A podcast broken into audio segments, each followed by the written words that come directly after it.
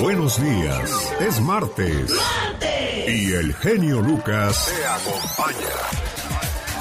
Martes, no te cases ni te embarques, mucho menos de este programa te apartes. Por favor, no permitas que los obstáculos desvíen tu atención y te hagan creer que ya no hay salida.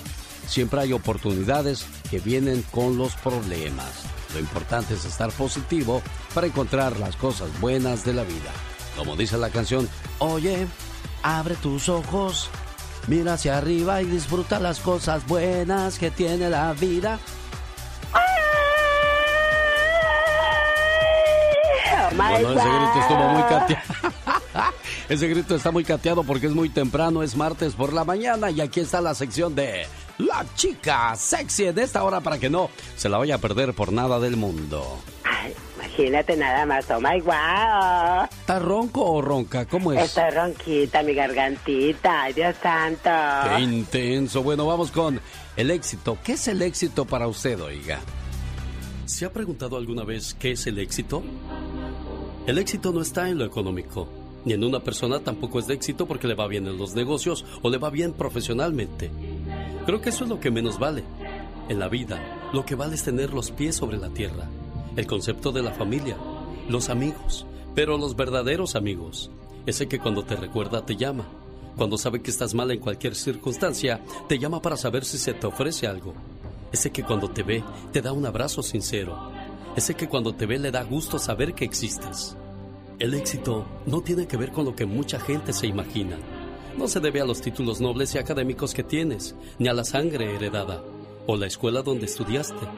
No se debe tampoco a las dimensiones de tu casa o de cuántos carros quepan en tu cochera. No se trata si eres jefe o subordinado, o si eres miembro prominente de clubes sociales. No tiene que ver con el poder que ejerces, o si eres un buen administrador o hablas bonito. No se debe tampoco a la ropa o si después de tu nombre pones las siglas deslumbrantes que definen tu estatus social. No se trata si eres emprendedor, hablas varios idiomas, si eres atractivo, joven o viejo. El éxito se debe a cuánta gente te sonríe, a cuánta gente amas y cuántos admiran tu sinceridad y la sencillez de tu espíritu. Se trata de que si te recuerdan cuando te vas, se refiere a cuánta gente ayudas, a cuánta gente evitas lastimar y si guardas o no rencor en tu corazón. Se trata de que en tus triunfos estén incluidos tus sueños, de si tus logros no hieren a tus semejantes. Es acerca de tu inclusión con otros, no de tu control sobre los demás. Es sobre si usaste tu cabeza tanto como tu corazón, si fuiste egoísta o generoso, si fuiste arrogante o humilde, soberbio o considerado, si fuiste exigente o tolerante. Es acerca de tu bondad, tu deseo de servir, tu capacidad de escuchar y tu valor sobre la conducta no es acerca de cuántos te siguen, sino de cuántos realmente te aman. No es acerca de transmitir, sino cuántos te creen si eres feliz o finges estarlo. Se trata del equilibrio de la justicia que conduce al bien, el bien de tener y el bien de estar. Se trata de tu conciencia tranquila, tu dignidad invicta y tu deseo de ser más, no de tener más. Esto es el éxito. Mensajes para todos ustedes la mañana de este martes para que se queden con nosotros 100% positivos. ¿Qué tal? Buenos días, yo soy. El genio Lucas. Genio Lucas las mañanas más alegres de la radio en Estados Unidos. Un saludo para la gente que es como la diva de México, guapísima y de mucho dinero y que de vez en cuando comen caviar. ¿Usted ha comido caviar, señor Andy Valdés? Sí, Alex, sí lo he comido una vez en una fiesta que hubo ahí en Televisa, pues nos dieron a los invitados caviar y había bocadillos y todo eso, pero no me gustó, jefe. Ah, caray, bueno, las huevas toman bastante tiempo de esta especie de pez. Se necesitan hasta 15 o 20 años para poder colectar la hueva, que es llamada más tarde caviar. Por cierto, al principio era un platillo para pobres, más tarde se convirtió en comida solo para ricos. En el siglo XIX, mientras en el continente europeo el caviar era consumido por la realeza rusa en Estados Unidos, el primer productor de caviar, este plato era digerido por las clases populares gracias a su bajo costo. No fue hasta después de la Revolución Rusa en 1917 que miembros de la aristocracia de ese país emigraron a Francia y llevaron consigo el deseo del caviar, expandiendo sus consumidores e incrementando la demanda. Charles Ritz, hijo y heredero de un hombre director de hoteles turísticos, de los más lujosos, comercializó el caviar al agregarlo en los platos gourmet preferidos por las clases prestigiosas, consolidando el mercado de el caviar. Y es tan caro este manjar que el precio de, mi, de solo 30 gramos puede llegar a costar hasta mil dólares, Katrina. Oh my God, imagínate nada más. Ay, Dios santo, mucho dinero. Pero qué fuerte, qué intenso. Un saludo para todos los, los, guapísimos y de mucho dinero, como la Diva de México. Oiga, señor Andy Valdés, cuando alguien le dice que una persona es mala, ¿usted espera que esa persona le defraude o, o mejor se cuida y no se acerca? Pues mira, Alex, pues cuando dicen así, pues la verdad mejor mido mi distancia, porque pues luego la gente por algo te lo dice también, ¿no? ¿Y tú, Katrina? Ah, no, yo también de lejecitos, de lejecitos. Bueno, pero muchas veces juzgamos este juicios de una persona sin darnos o darles la oportunidad de conocerlos bien. A veces la gente exagera las cosas. Escuchemos por qué. Una muchacha llegó al aeropuerto a esperar su vuelo y como debía esperar un largo rato, decidió comprar un libro y también un paquete de galletas. Fue y se sentó en la sala de espera para descansar y leer tranquilamente. Asiento de por medio, se sentó un hombre que abrió una revista y comenzó a leer. Entre ellos quedaron las galletas. Cuando ella tomó la primera, el hombre también tomó una. Ella como que se molestó, pero no dijo nada. Pensó, qué descarado, este tipo se merece un golpe. Pero no lo haré. Cada vez que ella tomaba una galleta, el hombre también tomaba una. Aquello le molestaba tanto que no podía concentrarse en su libro. Cuando apenas quedó una galleta, pensó, vamos a ver qué va a hacer ahora este abusador. Entonces, el hombre partió en dos la última galleta y dejó la mitad para ella. Ah, no. Aquello le pareció demasiado. Se puso a sudar de rabia, cerró su libro, agarró sus cosas y se fue. Cuando esta mujer se sentó en el interior del avión, miró dentro del bolso y para su sorpresa, allí estaba su paquete de galletas, intacto, cerradito, y sintió tanta vergüenza. Fue entonces cuando se dio cuenta lo equivocada que estaba. Había olvidado que sus galletas estaban guardadas dentro de su bolso. Aquel hombre había compartido las galletas sin sentirse indignado, nervioso, consternado o alterado. Ya no había tiempo ni posibilidades de pedir una disculpa, pero sí para razonar. ¿Cuántas veces en nuestra vida sacamos conclusiones cuando deberíamos observar mejor? ¿Cuántas cosas o personas no son exactamente como pensamos nosotros? Existen cuatro cosas en la vida que no se recuperan. Una piedra después de haber sido lanzada. Una palabra después de haber sido dicha. Una oportunidad después de haberla perdido. Y el tiempo después de haber pasado. Sí, señor. No es más grande aquel que nunca falla, sino aquel que nunca se da por vencido. El genio Lucas.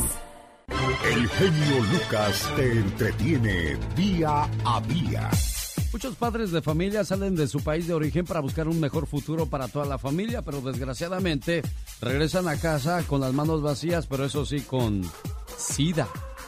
Un dato escalofriante y revelador de la Conferencia Mundial de SIDA del 2008, cuya sede fue en el DF, es el aumento de diagnósticos de VIH en mujeres heterosexuales y de poblaciones rurales en México.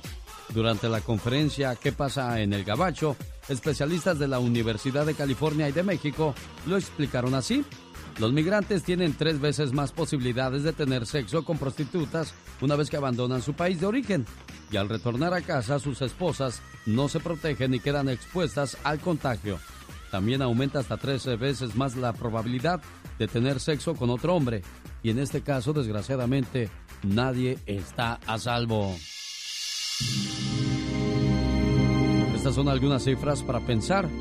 Se calcula que a finales del 2007 198 mil personas vivían con VIH en México.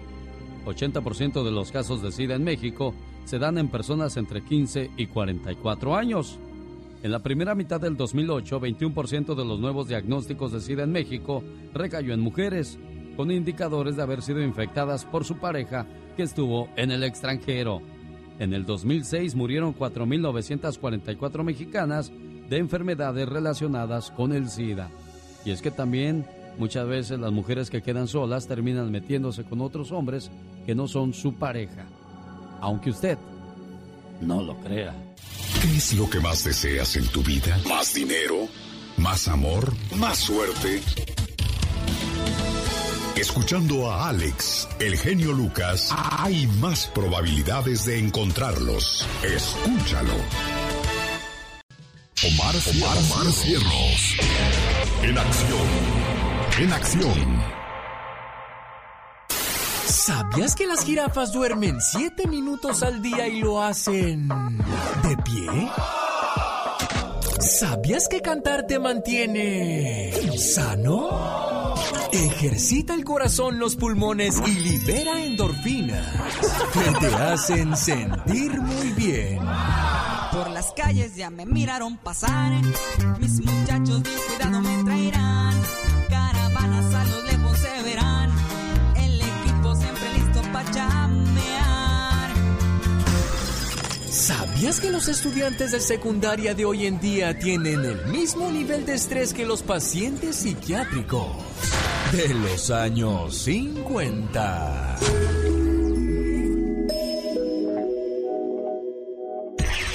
Con Alex, el genio Lucas. El motivador. En 1926 en Miami, Florida, podían comprarse terrenos pagando en efectivo el 10%. En 1929 quedó terminado el edificio Chrysler de 319 metros. 273 dólares era el salario anual de campesinos. 14 millones de dólares fueron las ganancias de Henry Ford en 1929. Entre 1928 y 1929 se construyeron los primeros rascacielos. 750 dólares era el sueldo promedio de un banquero norteamericano, el de un gerente 3.600 dólares. La radio transformaba la vida de los pobres y sobre todo de las amas de casa.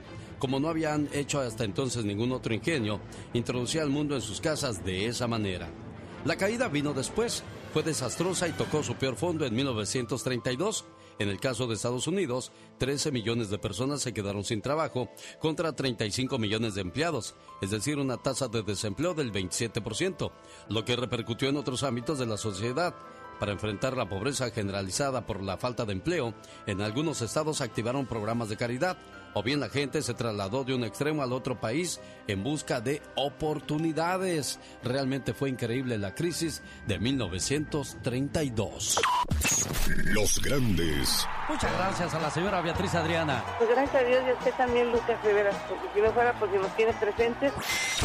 ¿Cómo estás, hijo del santo? Muy contento de amanecer así con, con tu público y contigo. No, Alex, pues es que fueron muchas cosas, muchos años de, de admiración, de verlo, de, de, querer ser como él. Señoras y señores, está con nosotros Antonio Rosique. Te caíste en la broma, Toño. Habla Alex Eugenio Lucas. Mi Alex Lucas, mi Alex Lucas, ¿cómo estás? Bien, aquí cotorreándote, Toño. ya decía yo que algo sospechoso fue la marca de Alex Lucas del genio. Solo se escuchan con Alex, el genio Lucas. En, en, en vivo y sin fronteras. La alegría del genio Lucas. Oiga, le mando un saludo a aquella persona que está trabajando y de repente tiene algunas diferencias en su trabajo y va a la casa y se desquita con los de la casa, sí. No se vale, señor Andy Valdés. No, no se vale para nada, Alex. Yo pienso que el trabajo se queda allá en el trabajo y pues la casa es otra, porque pues miren, además ni conocen a tus compañeros, Alex, y luego pues llegar con esa amargura a la casa, pues vaya que se tornan más situaciones problemáticas. O viceversa, ¿no? Hay gente que se enoja con la esposa, con el esposo, con los hijos y llega al, tra al trabajo a rematar, tampoco se vale. A ver, Godínez, venga usted para acá. bueno, a todos ustedes que hacen ese tipo de cuestiones, que se enojan con la esposa, o el esposo y van a pelear al trabajo o en el trabajo se pelean con el patrón o con algún compañero y van y se desquitan en la casa. ¿Sabes qué les voy a regalar, Katrina? ¿Qué les vas a regalar? Les voy a regalar un árbol para que lo planten al entrar a la puerta de su casa. Escuche por qué con su amigo de las mañanas. Yo soy... El genio Lucas. Yo digo, perdón, qué intenso.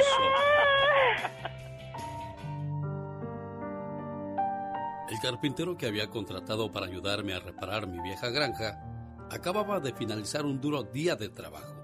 Su cortadora eléctrica se había dañado y le hizo perder una hora de trabajo. Y ahora su antiguo camión se negó a arrancar. Por lo tanto decidí darle un aventón. Mientras lo llevaba a casa se sentó en silencio. Una vez que llegamos, me invitó a conocer a su familia. Mientras nos dirigíamos a la puerta, se detuvo brevemente frente a un pequeño árbol. Tocó la punta de las ramas con ambas manos. Cuando se abrió la puerta ocurrió algo sorprendente. Su bronceada cara estaba plena de sonrisas. Abrazó a sus dos pequeños hijos y le dio un beso a su esposa. Después me acompañó hasta el auto. Cuando pasamos cerca del árbol sentí curiosidad y le pregunté acerca de lo que había visto antes de entrar a la casa. Ah, bueno, lo que pasa es que ese es mi árbol de los problemas, contestó. Sé que yo no puedo evitar tener problemas en el trabajo, pero de una cosa estoy seguro. Los problemas no pertenecen a mi casa, ni a mi esposa, ni a mis hijos. Así es que simplemente los cuelgo en el árbol cada noche. Cuando llego a casa, luego en la mañana los recojo otra vez.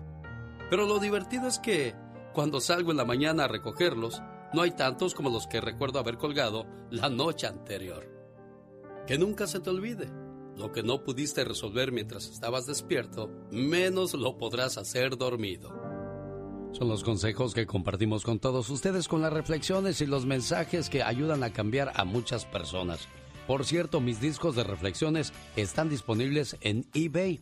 Busque los discos en eBay como Reflexiones en Audio, voz de Alex El Genio Lucas.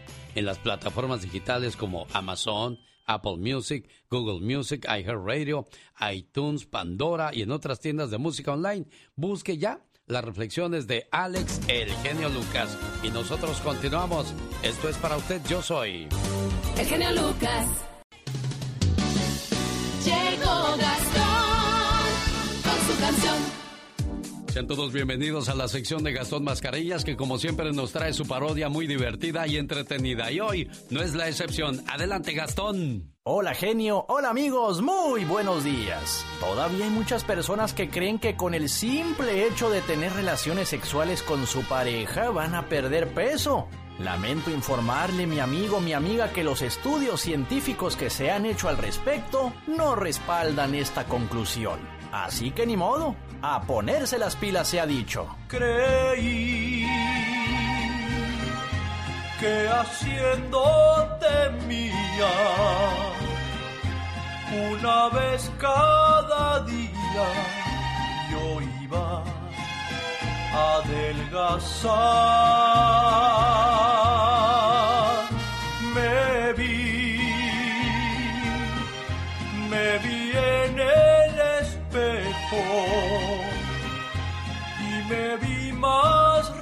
Relleno, todo por no ejercitar. Después mi canción se hizo triste.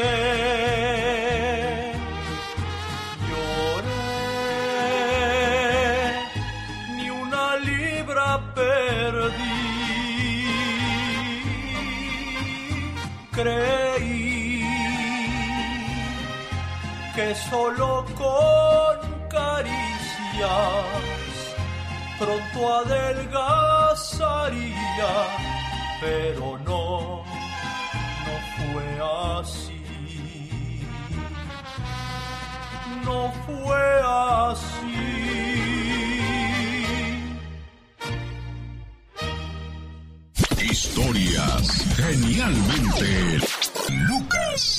martes y hoy vamos a hablar cómo afecta el abuso de alcohol en nuestro cuerpo. Al igual que cualquier otra sustancia química, puede producir intoxicación o enfermedad, sobre todo cuando se consume en exceso. Las vitaminas no se absorben de manera apropiada, lo que favorece la desnutrición. Además, al ingerirse el alcohol, se provoca irritación del tracto gastrointestinal y erosión del revestimiento del estómago, lo que da origen a náuseas, vómitos o incluso sangrado. Asimismo, se puede desarrollar hepatitis alcohólica y progresar en cirrosis. El músculo cardíaco puede ser afectado, lo que, entre otras cosas, aumenta la probabilidad de desarrollar disfunción eréctil en los hombres y cese de la menstruación en las mujeres. La ingestión crónica de alcohol también afecta al sistema nervioso y puede producir deterioro y pérdida severa de la memoria. Aumenta el riesgo de cáncer de laringe, exófago, hígado y colon. Durante el embarazo, el alcohol puede ocasionar problemas en el desarrollo del feto. El más serio es el síndrome del alcohol fetal, que conlleva riesgos de retraso mental y problemas de comportamiento en el producto de gestación. Ahí está entonces, señoras y señores, cómo afecta definitivamente el abuso de alcohol en nuestro cuerpecito. En México hay un doctor, una enfermera y una cama de hospital por cada mil habitantes. O sea que prácticamente enfermarse en esa parte del mundo, vaya que va a ser muy complicado que reciba la atención médica que necesita la persona que se ha enfermado. ¿Quiere más datos curiosos? Le invito para que se quede con nosotros la preciosa mañana de este martes. A sus órdenes, su amigo de las mañanas, el genio Lucas. 1877, el genio. El genio Lucas. Psicópatas al extremo. Conoce paso a paso la forma en que ejecutaron sus crímenes los psicópatas más famosos de la historia reciente de nuestro México. Juana Barraza, la mata viejitas. La mujer residente en el municipio mexiquense de Ixtapaluca se vestía de blanco, simulando ser enfermera se trasladaba hacia el Distrito Federal hasta llegar a zonas habitacionales de las delegaciones Benito Juárez y Cuauhtémoc. En la cercanía de mercados e iglesias, elegía a sus víctimas, pretextando ayudarles como apoyo social del gobierno capitalino, las acompañaba hasta sus casas. Luego simulaba ser representante gubernamental. Les pedía que les mostrara joyas y objetos de valor para supuestamente registrarlos tomaba nota de su ubicación para en visitas posteriores robarlos. Finalmente, llegó el día de la captura de Juana Barraza. Juana fue a la colonia Moctezuma para visitar a una anciana llamada Ana María de los Reyes. Juana realizaba actividades de lavandería para la señora, por lo que al final de la jornada discutieron sobre el pago. Cuando la señora Ana María le dijo Ustedes solo son gatas y quieren ganar mucho. Juana se sintió ofendida. Tomando un cable de una mesa, ahorcó a la anciana. José Joel López se dio cuenta de que la puerta de la señora Ana María estaba abierta y observó a Juana saliendo del domicilio alrededor de las dos y media de la tarde. Una patrulla de la policía estacionada a pocos metros fue alerta del hecho y capturó a Juana. Ese fue uno de los muchos casos de Juana Barraza, la mata viejitas. Buenos días, es martes. Y el genio Lucas te acompaña. Martes no te cases ni te embarques, mucho menos de este programa te apartes. ¿Cómo estás, señor Andy Valdés? Aquí ya bien listo, Alex, pues ya como tú bien lo mencionas, segundo día de la semana y vaya que va corriendo. Jefe. ¿Cuál será el principal enemigo de una relación matrimonial, señor Andy Valdés? ¿El aburrimiento, los celos, eh, la falta de comunicación o un tercero en discordia? ¿Qué será lo peor de todo?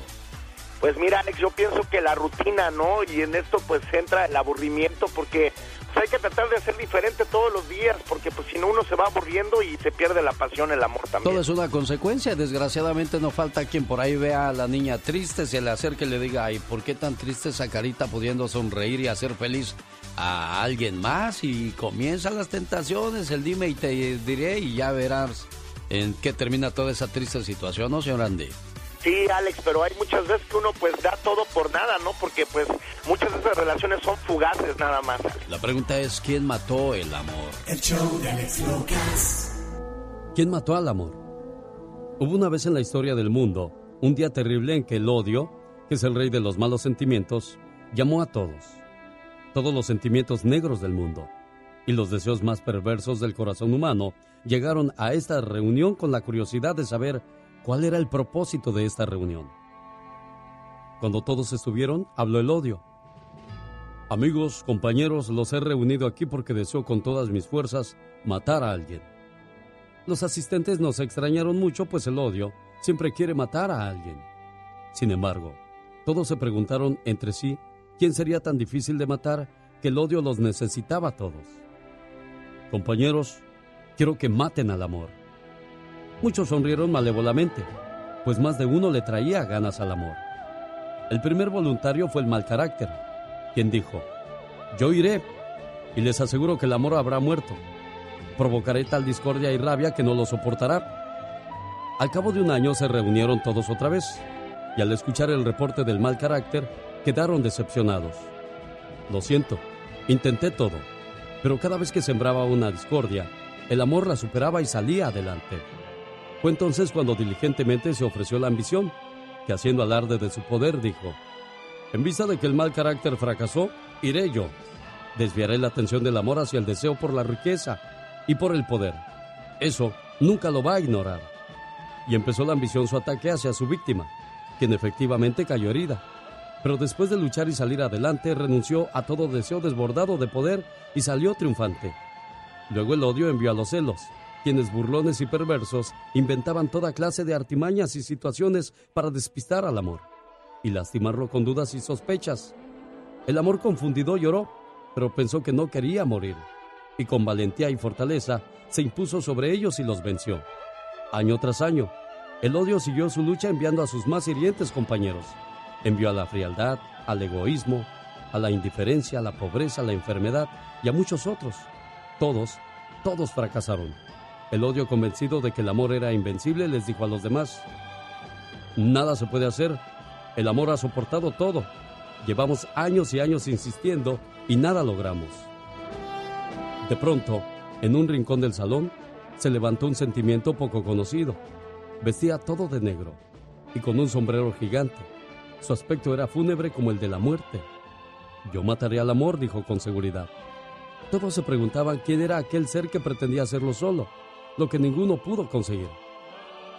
Con el paso de los días, el odio volvió a convocar a todos los negros sentimientos, para anunciarles que por fin el amor había muerto.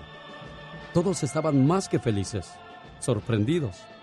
Aquel sentimiento del sombrero negro habló. Ahí les entregó al amor, totalmente muerto y destrozado. Y sin decir más, se marchó. Espera, dijo el odio. En tan poco tiempo lo eliminaste por completo y no hizo el menor esfuerzo para vivir. ¿Quién eres?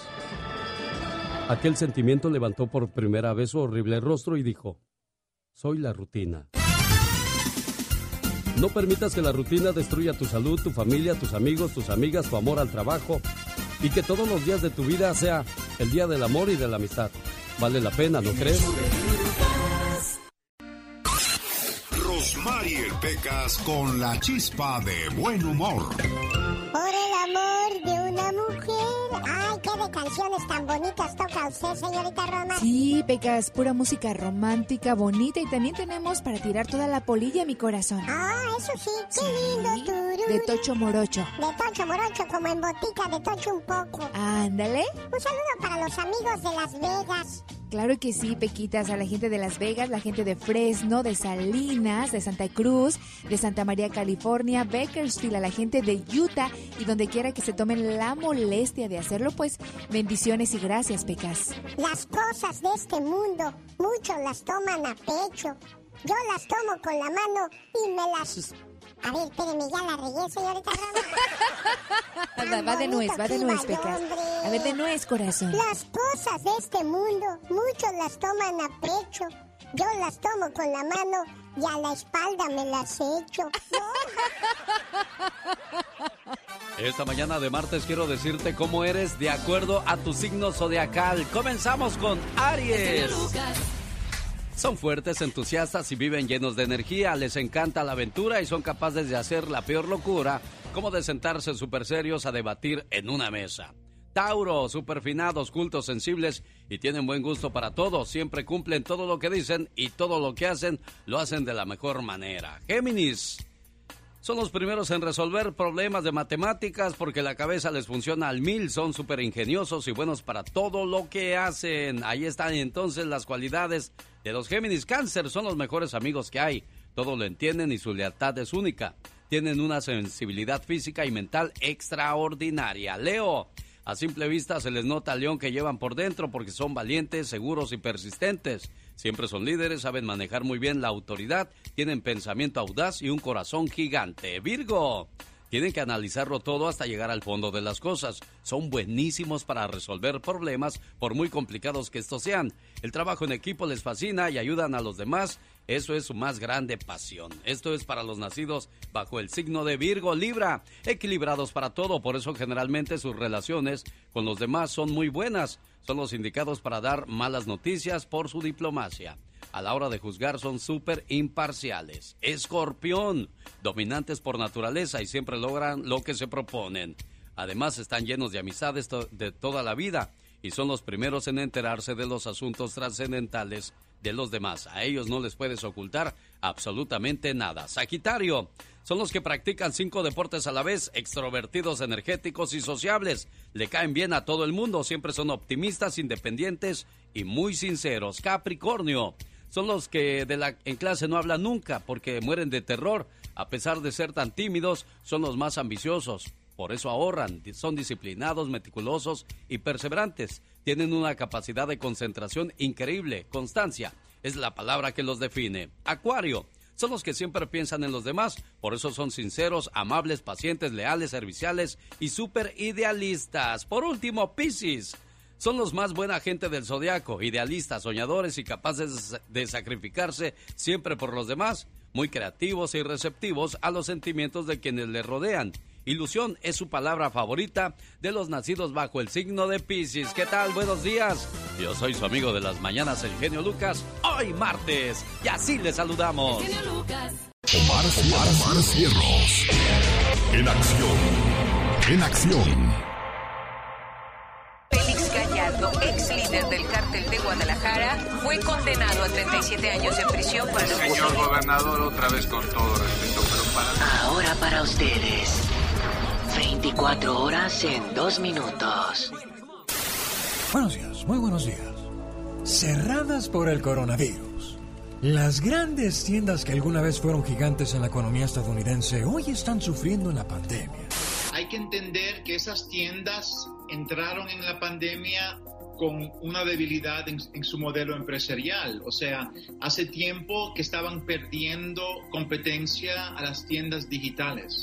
Una de las tiendas más prestigiadas, Neiman Marcus, estaría a punto de declararse en bancarrota. Sus 14.000 empleados ya fueron suspendidos. Lo que hizo el coronavirus es, es que hizo una situación mala imposible. Tiendas como Sears, JCPenney y J. Crew son también tiendas con muchas deudas y muy pocas ganancias. El que las grandes tiendas tengan problemas económicos no es realmente una sorpresa. Muchas tienen decenas de locales y miles de empleados. Una infraestructura cara de mantener en una época en la que nadie está saliendo a comprar ropa. El irse a la bancarrota, como está considerando Neiman Marcus, no significa necesariamente que la firma vaya a desaparecer.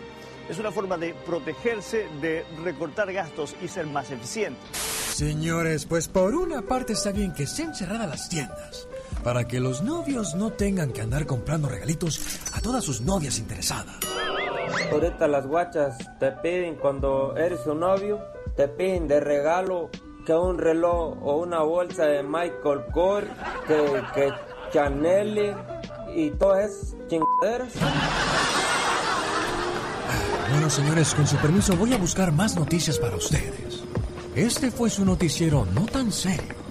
24 horas en 2 minutos.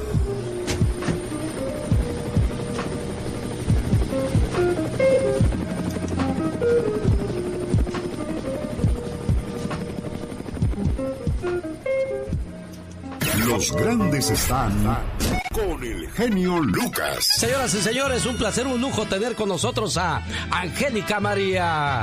¿Qué pasó, hombre? ¿Qué gusto aquí con, con, con, con, el genio Lucas, Chihuahua? Okay, the secretary should be connected. Okay, thanks. Hello, this is Hillary Clinton. Hi, good morning. Good morning. How are Wonderful you? Wonderful to talk with you. I'm excellent, thank you. Señora Clinton, thanks so much for your time, and please don't forget your promise to my community. You know you can count on me, and I will look forward to talking with you as president. Solo aquí los escuchas en el show más familiar. Buenos días, es martes.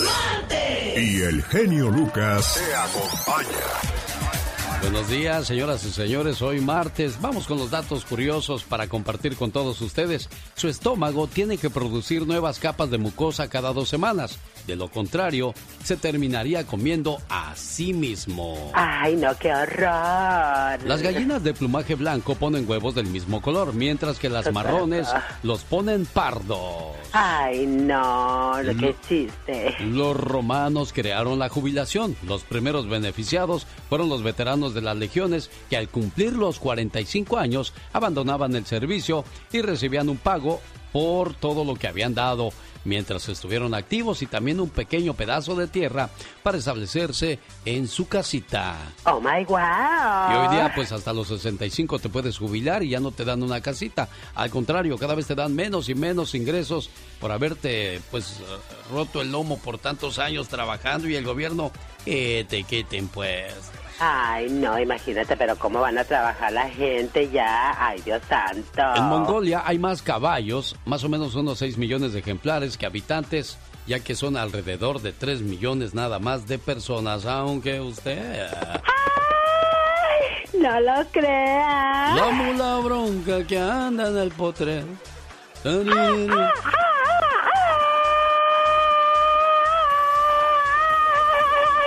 Con esa energía y con estos mensajes les saludamos la mañana de este martes y dice... Descubra la forma más sencilla de aprender a perdonar con el genio Lucas. El show. Este es un consejo para las mujeres para que aprendan a comunicarse con sus esposos.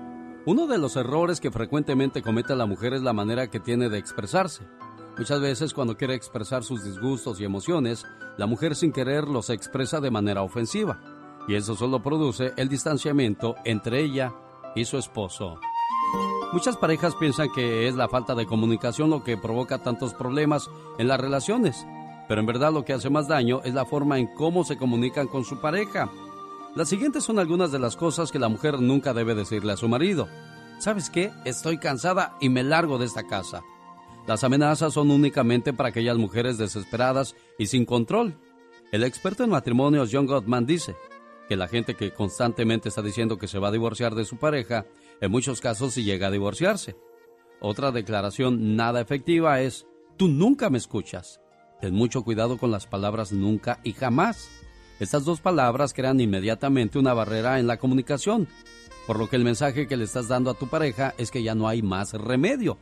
Por eso muchos maridos ni siquiera quieren expresar sus emociones ni escucharte porque contigo es imposible razonar.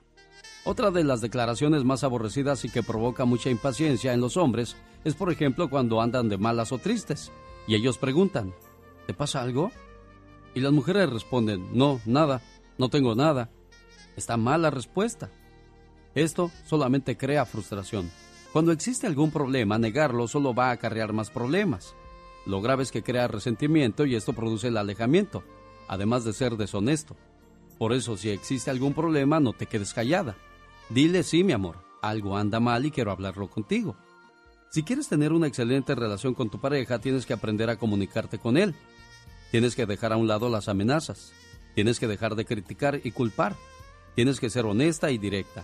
Lo más importante, tienes que comunicar tus emociones de una manera agradable. Al tomar estos pasos, la falta de comunicación ya no va a existir en tu relación con tu marido y todo irá mucho mejor por el bien de la familia. Y acuérdate, si el plan A no funciona, recuerda que el abecedario tiene 26 letras más. Buenos días, es martes. Y el genio Lucas te acompaña. ¿Qué tal? Buenos días. Si Dios está conmigo, ¿quién contra mí? Y así camino por la vida, de pie ante el mundo, pero de rodillas ante Dios. Hay que ser agradecidos con el Todopoderoso si no nos falta nada, si tenemos familia, trabajo, salud. Cuando menos hay que decirle gracias Dios, hoy no se me ofrece nada. Porque de repente comenzamos a olvidarnos de Dios y luego nos preguntamos, ¿por qué Dios nos dejó solos? ¿Cómo podemos pretender que Dios nos dé su bendición y su protección si le hemos ordenado que nos deje solos? Escuchemos algunos ejemplos. La congresista demócrata Madeleine Murray Hare legisló que en ninguna escuela de los Estados Unidos se debería de orar. Y nosotros dijimos, ok. Ella huyó por evasión fiscal, Luego fue asesinada y su cuerpo fue encontrado masacrado. Después, otro senador propuso que era mejor no leer la Biblia en los colegios. La Biblia dice que no se debe matar, que no se debe robar, que se debe amar al prójimo como a uno mismo. Y nosotros dijimos, está bien, que no se lea la Biblia en la escuela. Después el doctor Benjamin Spock dijo que no debemos castigar a nuestros hijos cuando se comporten mal, porque sus frágiles personalidades y su autoestima se pueden dañar. Y nosotros pensamos, bueno, un experto debe saber lo que está diciendo, así es que apoyémoslo. ¿Y ok? Su nieto de Benjamín, un adolescente de nombre Peter, se suicidó en 1983 a los dos años de esa declaración. Luego algunos expertos dijeron que los maestros y los directores de las escuelas no deberían disciplinar a nuestros hijos cuando estos se portaran mal. Las autoridades de educación dieron orden de que ningún miembro de la escuela siquiera tocara a algún alumno, pues eso sería mala publicidad y no quedarían o no querían problemas. Y nosotros volvimos a decir, ok, existe una gran diferencia entre disciplinar y golpear, humillar o maltratar, pero nunca lo entendimos. Luego el movimiento feminista exigió, permitamos que nuestras hijas tengan abortos, si así lo quieren y ni siquiera tienen que decírselo a sus padres. Y nosotros dijimos, está bien. Luego los defensores de las libertades del estilo de vida americano dijeron que no importa qué es lo que hagamos en nuestras vidas privadas, nadie tiene derecho a meterse. Mientras sigamos haciendo nuestro trabajo y respetando las libertades de los demás, todo está bien. En concordancia con ellos significa que no nos importa lo que cualquiera haga con sus vidas, incluyendo el presidente mientras tengamos trabajo y una buena economía. Así perdonaron al presidente Clinton por haber mentido, después de haber jurado en la misma Biblia. Luego alguien dijo, imprimamos fotos de gente desnuda y digamos que es arte, apreciación de la belleza del cuerpo, y nosotros dijimos, está bien. Después, alguien tomó esa apreciación un poco más allá y tomó fotos de niños desnudos y dio aún un paso más allá, pues hizo posible tener acceso a estas fotos en Internet y nosotros dijimos, eso es libertad de expresión. Después la industria del entretenimiento dijo, hagamos programas de televisión y películas que promuevan la violencia, el sexo ilícito, y grabemos nuestra música que anime a la gente a violar, a usar drogas o asesinar o a quitarse la vida, y a tocar temas satánicos. Y nosotros dijimos, está bien, es entretenimiento musical. Ahora nos preguntamos por qué nuestros niños no tienen conciencia, porque no saben diferenciar lo bueno de lo malo, porque no les importa matar gente inocente o a sus propios compañeros, amigos o a ellos mismos. Probablemente, si pensamos en ello lo suficiente, nos daremos cuenta de que estamos cosechando lo que nosotros mismos hemos sembrado. Querido Dios, ¿por qué no salvaste a esa pequeña niña que fue asesinada en su escuela? Sinceramente, un alumno preocupado. Y la respuesta fue, querido alumno preocupado, lo siento, no se me permite entrar en las escuelas. Sinceramente, Dios. Es curioso ver cómo después de cada accidente, cada terremoto, atentado, masacre, los hombres se preguntan por qué Dios no lo impidió o por qué lo permitió. Es curioso ver qué simple es para la gente apartar a Dios de sus vidas y luego preguntarse por qué el mundo se está yendo al infierno.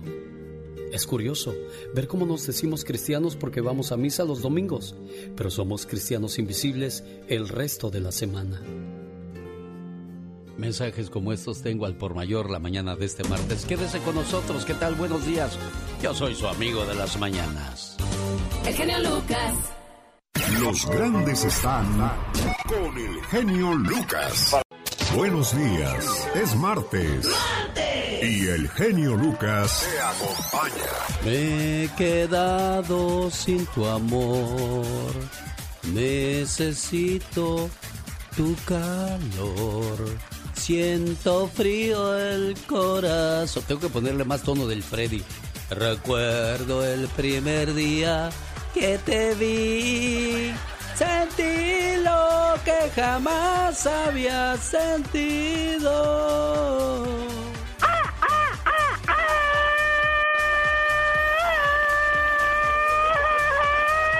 Fuerte, qué intenso. Oh my wow, qué sentimiento de plano. No se fijen lo feo que canto, sino en el sentimiento que le pongo. ¿Qué más da, Chihuahua? Exacto. De seguro ha visto en alguna calle o en las carreteras una pequeña cruz blanca o de metal que indica que ahí se murió una persona. Claro. A eso se le llama cenotafios. Cenotafio, oh my wow. Del griego kenos y tapos, que quiere decir tumba vacía. Ay, qué triste. Está mal aplicada la frase lo conozco como la palma de mi mano porque casi nadie es capaz de identificar la palma de su mano en una fotografía. Claro que no, por supuesto. A partir de un minuto sin parpadear se sufre una desecación lagrimal en la córnea y comenzamos a sentir comezón. La frecuencia del párpado oscila entre 5 a 15 veces por minuto y si eso se detuviera, se nos secarían los ojos, aunque usted... ¡Ay! No lo crea. Es martes y aquí está la reflexión de la hora. Escuche. Dos amigas se encontraban tomando un café y una le comenta en tono de queja a la otra. ¿Sabes? Mi mamá me llama mucho por teléfono para pedirme que vaya a platicar con ella. Yo voy poco y en ocasiones siento que me molesta su forma de ser. Ya sabes cómo son los viejos. Cuentan las mismas cosas una y otra vez. Además, a mí nunca me faltan compromisos. Que si el trabajo, que mi novio, que los amigos. La otra amiga solo escuchó sus quejas. ¿Sabes, amiga? Yo en cambio platico mucho con mi mamá. Cada vez que estoy triste voy con ella. Cuando me siento sola, cuando tengo un problema y necesito fortaleza, acudo a ella. Y después de verla, me siento mejor. Caray, se apenó la otra. Eres mejor hija que yo. No, no lo creas. Soy igual que tú, amiga. Visito a mi mamá en el cementerio. Mamá murió hace tiempo, pero mientras estuvo conmigo, tampoco yo iba a platicar con ella. Y pensaba lo mismo que tú. Ahora que se ha ido, no sabes cuánta falta me hace su presencia, cuánto la echo de menos y cuánto la busco ahora que se ha ido. Si de algo te sirve mi experiencia, platica con tu mamá hoy que todavía la tienes. Valora su presencia, resaltando sus virtudes que de seguro las tiene. Y trata de entenderla, trata de hacer a un lado sus errores, que de una forma u otra ya son parte de su ser. No esperes a que esté en un panteón, porque ahí la reflexión duele hasta el fondo del alma, porque entiendes que ya nunca podrás. Rosmarie Pecas con la chispa de buen humor.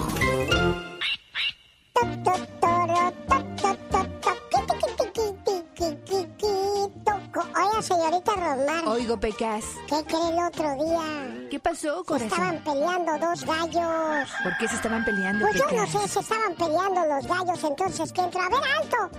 ¿Qué está pasando aquí? Ah. Pues es que este gallo que usted ve, niño, estaba peleando conmigo por las gallinas. Bueno, basta, no me importa quién tenga la culpa. Si se siguen portando mal, va a venir el gato y se los va a comer. Y si me porto bien, dijo el gallo, bueno, pues te comemos yo, mi mamá y mis tíos y mis primos. Pobrecitos, de todos modos los, los vamos a ¿Cómo comer. le iban a dar chicharrón? Sí, señorita Romar. Ah, pobres Como el otro día la gallina andaba bien contenta. ¿Por qué andaba contenta la gallina? Estaban los puerquitos con ella, ¿verdad? Ah. Y que les dice la gallina, pobrecitos, pobrecitos, mañana se los van a comer. ¿Por qué dices eso? Dijo el puerquito, ¿verdad? Sí, sí, claro. O sea, es que esta mañana escuché al patrón decirle a la patrona, mañana le vamos a dar chicharrón a la gallina. ¡Órale! Esta es otra nueva sección producida por Omar Fierros. Para el genio Lucas. Ahora para ustedes. Maneras geniales para vivir mejor. ¿Tiene problemas para dormir? Estos son algunos consejos para dormir mucho mejor. Trate de ir a dormir y levantarse a la misma hora todos los días. Esto ayuda a establecer el reloj interno de su cuerpo y optimizar la calidad de su sueño. Si tiene problemas para conciliar el sueño o permanecer dormido por la noche, la siesta puede empeorar las cosas. Por lo tanto, no se recomienda. Luche contra la somnolencia después de la cena. Si se rinde a la somnolencia, puede despertarse más tarde por la noche y tendrá problemas para volverse a quedar dormido. Trate de controlar su exposición a la luz. La melatonina es una hormona natural controlada a la exposición de la luz que ayuda a regular su ciclo de dormir y despertar. Su cerebro segrega más melatonina cuando está a oscuras, lo que le hace dormir y segrega menos cuando hay luz. Y esto le hace estar más despierto. Apaga las luces. Haga ejercicio vigoroso durante el día. Los entrenadores constantes duermen mejor y se sienten menos somnolientos durante el día. El ejercicio regular también mejora los síntomas del insomnio y la apnea del sueño y aumenta la cantidad de tiempo que pasan las etapas profundas y restauradoras del sueño. Ese teléfono, vas a dormir afuera en el pasto. ¡Cállense ya, maldita sea! ¡Dejen dormir al prójimo! Limite la cafeína y la nicotina, ya que estas pueden causar problemas de sueño, hasta 10 o 12 horas después de haberlas ingerido. De la misma manera, fumar es otro estimulante que puede interrumpir su sueño, especialmente si usted fuma cerca de la hora que ha llegado de acostarse. Qué bueno que te gusta el show. Es que este está hiper mega super. Nos gusta un chorro el programa. Se le dan la oportunidad a la gente de playarse uno, de que lo escuchen, porque el ser humano debe ser escuchado y saber escuchar. Buenísimo. ¿Vas a felicitarte? Mucho, nos agrada mucho. Y sigue contando charras. ¡Órale! Esta es otra nueva sección producida por Omar Fierros. Para el genio Lucas. Todos tenemos cosas buenas. Pero al igual tenemos cosas malas. Y usted no me va a decir qué carajo tengo que hacer. ¿Pero qué consecuencias pueden traer esas cosas malas? Infórmate y aliviánate. ¿Cómo destruir los pensamientos limitantes? Hay un listado de ejemplos. Yo no soy lo suficiente, no sirvo para hacer eso, no me valoran, no conseguiré lo que quiero. Todo me sale mal, me pongo enfermo con facilidad. ¿Para qué intentarlo? No funciona. Siempre tendré problemas de dinero. Yo no soy bueno para esto o aquello. Es que soy muy joven o muy viejo. Es que no pude terminar mis estudios. ¡Bruto focalicero! Existen multitud de creencias limitantes, con muchos tipos de significado, y todas dependen de las creencias de cada persona. Y alguna de estas frases está instalada en ti. ¿Cómo cambiar las creencias limitantes? 1. Identifícala. 2. Encuentra el origen. Pregúntate de dónde viene, cómo llegó a mí, fue debido a una experiencia que tuve, o tal vez es algo que me dijeron. Una vez identificadas las creencias limitantes, sugestiónate. Al igual que una creencia limitante se instaló en tu interior debido a que lo estuviste repitiendo una y otra vez, ahora hay que hacerlo al contrario. Y 3. A empezar con el diálogo interior constructivo que te puede cambiar absolutamente todo. La verdad es que todo lo que necesitas para tener éxito está en ti. No estás roto, tu esencia tiene lo que se necesita. Divórciate de la mentira y cásate con la verdad. Y la verdad es que el mundo te necesita a ti. Comienza ya.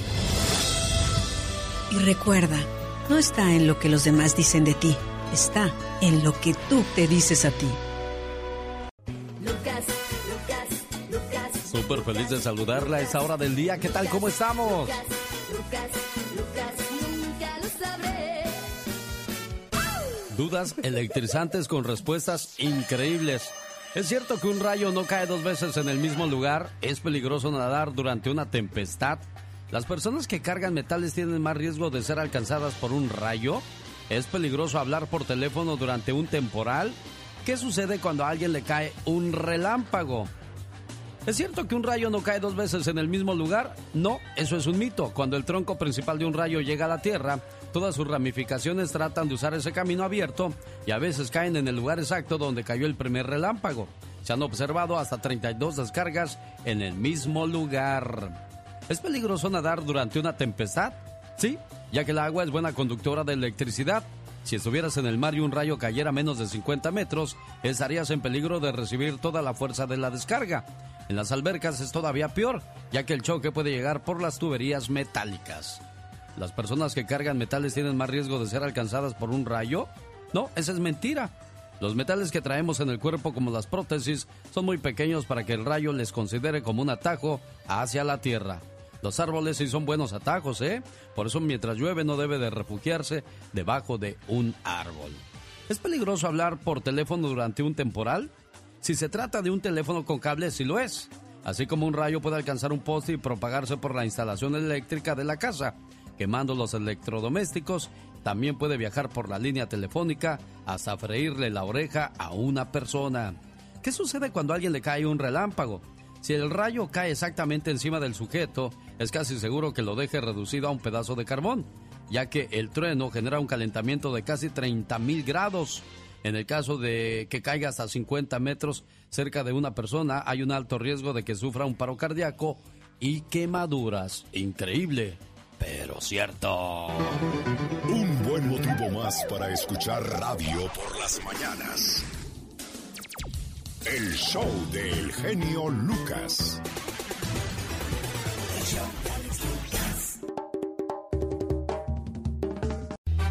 Vamos a ponerle un poco de sabor a la mañana de este martes, donde le estamos saludando con todo el gusto del mundo.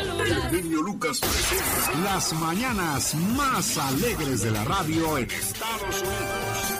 Katrina dicen que rico con pistola es precavido, pobre con pistola es delincuente ya. Oh my wow, imagínate nada más, pero qué intenso. Rico con manicure, playboy, pobre con manicure, del otro lado será. Definitivamente. Dicen otra palabra, pero yo no la voy a decir. Dice que rico con manicure, playboy. Pobre con manicure, marico. Bueno. Mariposito. Ándale, se oye más suavecito. con cariñito. Rico en prostíbulo busca placer, pobre en prostíbulo busca a su hermana. Ya. Oh my wow. Pobre leyendo periódico busca chamba, rico leyendo periódico intelectual. Oh, wow, pero eso sí que son intensos. Rico corriendo, deportista, pobre corriendo, ratero ya. Ay, no, pero qué bárbaro. Presa o rico con maletín ejecutivo, pobre con maletín de seguro es vendedor. Vendiendo productos. Rico rascándose, alérgico, pobre rascándose, sarnoso. Ay, no, pero qué horror. Rico en una comisaría, o sea, en la, en la cárcel, denunciante. Pobre en una comisaría, detenido. Ay, no, no, pero siempre de lo peor. Rico cansado, ejecutivo con estrés. Pobre cansado, Ay, condenado huevón este. Ay, Dios, las diferencias. de perder. ¿Cómo, ¿Cómo el dinero cambia las cosas, no? Imagínate, el dinero te hace mucho más mejor, aunque por más que sean las cosas, con dinero baila el perro. Exacto, yo por eso siempre he dicho, Diosito, dame dinero, que con dinero hasta lo feo se me quita. Exactamente. Yo soy Alex, el genio Lucas, feliz de saludarle hoy martes. Psicópatas al extremo. Conoce paso a paso la forma en que ejecutaron sus crímenes los psicópatas más famosos de la historia reciente de nuestro México. Santiago Mesa, el pozolero. El pozolero era avisado horas antes por teléfono radio de la llegada al predio de cadáveres para pozolear. El trabajo iniciaba con la construcción de los recipientes. Soldaba dos tambos metálicos para crear un cilindro de dos metros de alto. Los tambos metálicos de 200 litros se rellenaban con dos costales de sosa cáustica, se les agregaba agua y se ponían a calentar hasta el punto de hervir. Por la noche, cuando los vehículos llegaban, el pozolero abría el portón y se descargaban los cadáveres. Protegido por guantes de látex y máscara contra gases, metía un cadáver en cada tambo. Ocho horas más tarde, el cadáver estaba disuelto. El pozolero apagaba el fuego y esperaba que el líquido resultante se enfriara. Después, lo vaciaba en un tambo de plástico. El tambo se cargaba en un vehículo y era llevado a algún lote baldío de la ciudad.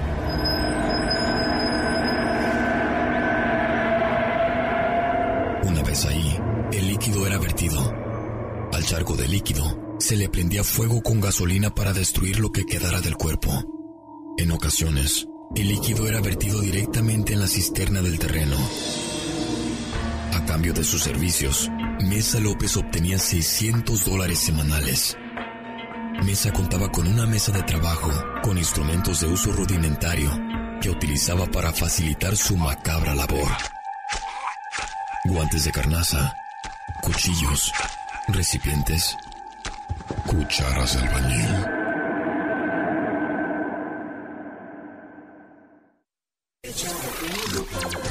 bueno que te gusta el show.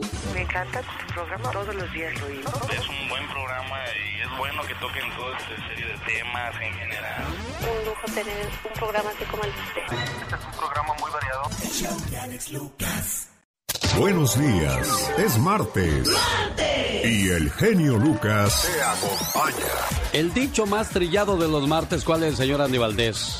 No te cases, no te embarques y del show del genio Lucas te apartes. ¿Y tú, Katrina, cuál otro dicho famoso conoces del martes?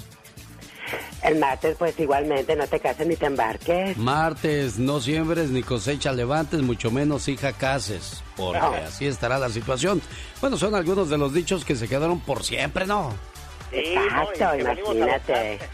Exacto. Bueno, vamos ahora con la reflexión de la hora. Se llama La carpintería. Esto habla de la unión, cómo la unión hace la fuerza y muchas veces en el trabajo queremos que todos tengan la misma capacidad, la misma destreza para hacer las cosas, pero no todos somos iguales, señor Andy Valdés. Tienes toda la razón, Alex. Cada uno tiene sus propias habilidades. Hay que descubrir las cualidades de cada uno y tratar de reforzarlas para que de esa manera todos salgamos adelante y ese trabajo se mantenga. Se cuenta que en la carpintería hubo una vez una extraña asamblea. Fue una reunión de herramientas para arreglar sus diferencias. El martillo ejerció la presidencia, pero la asamblea le notificó que tenía que renunciar. La causa, que hacía demasiado ruido y además se pasaba todo el tiempo golpeando. El martillo aceptó su culpa, pero pidió que también fuera expulsado el tornillo. Dijo que había que darle muchas vueltas para que sirviera de algo. Ante el ataque, el tornillo aceptó también, pero a su vez pidió la expulsión de la lija. Hizo ver que era muy áspera en su trato y siempre tenía fricciones con los demás. Y la lija estuvo de acuerdo, a condición de que fuera expulsado el metro que siempre se la pasaba midiendo a los demás, como si él fuera el único perfecto. En ese momento, entró el carpintero, se puso el delantal e inició su trabajo. Utilizó el martillo, la lija, el metro y el tornillo. Finalmente, aquella tosca madera se convirtió en un lindo juego de ajedrez. Cuando la carpintería quedó nuevamente sola, la asamblea reanudó la deliberación. Fue entonces cuando tomó la palabra el serrucho y dijo, Señores, ha quedado demostrado que tenemos defectos, pero el carpintero trabaja con nuestras grandes cualidades. Eso es lo que nos hace valiosos. Así es que no pensemos ya en nuestros puntos malos y enfoquémonos en la utilidad de nuestros puntos buenos. La asamblea encontró entonces que el martillo era fuerte, el tornillo unía y daba fuerza, la lija era especial para afinar y limar asperezas, y observaron que el metro era preciso y exacto. Se sintieron entonces un equipo capaz de producir y hacer cosas de calidad. Se sintieron orgullosos de sus fortalezas, pero sobre todo de trabajar juntos. Ocurre lo mismo con los seres humanos. Observen y lo comprobarán. Cuando en una empresa el personal busca a menudo defectos en los demás, la situación se vuelve tensa y negativa. En cambio, al tratar con sinceridad de percibir los puntos fuertes de todos los que nos rodean, es cuando florecen los mejores logros humanos. Es fácil encontrar defectos. Cualquier tonto puede hacerlo. Pero encontrar cualidades, eso es para los espíritus superiores que son capaces de inspirar a todos los éxitos humanos. Acuérdese, la unión hace la fuerza.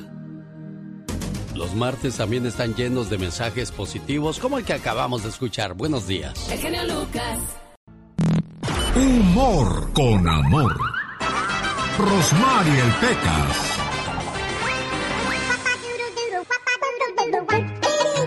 Sabiduría tiene mi abuela, señorita Romar? ¿Y por qué dices que tu abuelita tiene mucha sabiduría? Dice que es más fácil que la mujer deje de hablar que el hombre de engañar, Chihuahua.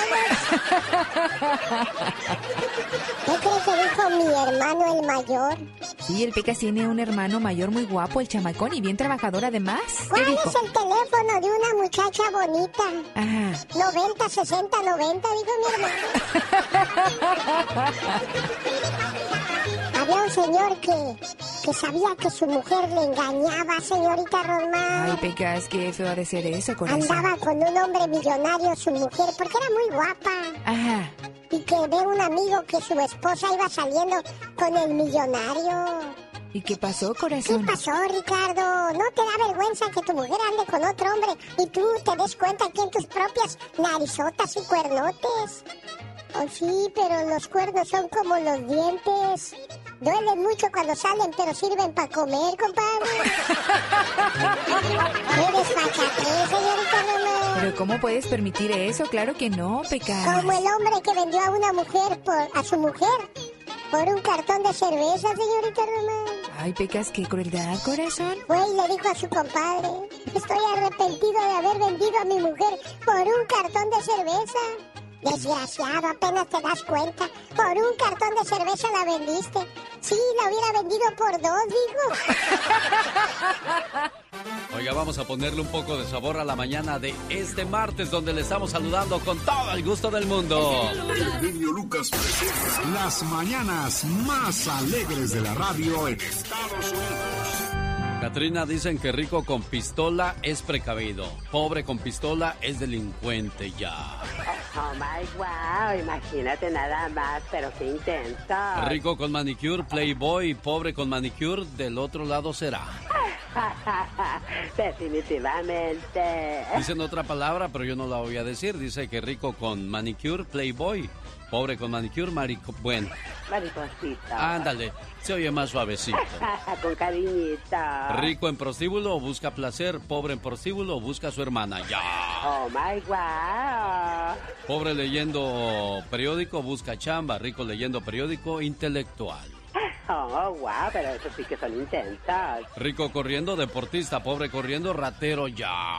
Ay, no, pero qué bárbaro. Fresa o rico con maletín ejecutivo, pobre con maletín de seguro es vendedor. Vendiendo productos. Rico rascándose, alérgico, pobre rascándose, sarnoso. Ay, no, pero qué horror.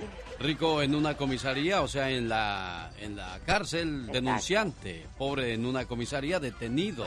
Ay, no, no, pero siempre de lo peor. Rico cansado, ejecutivo con estrés. Pobre cansado, ay, condenado huevón este. ay, Dios, las diferencias. Vámonos de perder.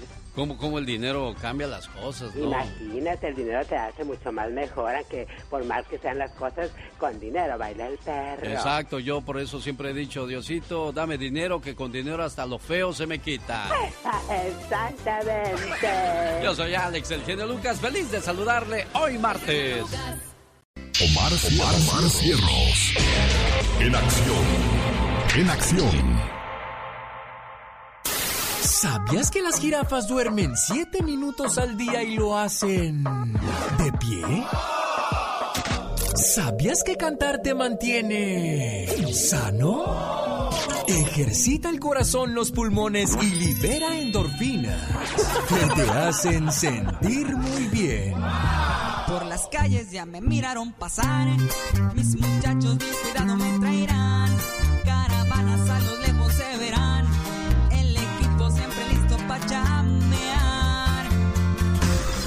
¿Sabías que los estudiantes de secundaria de hoy en día tienen el mismo nivel de estrés que los pacientes psiquiátricos de los años 50?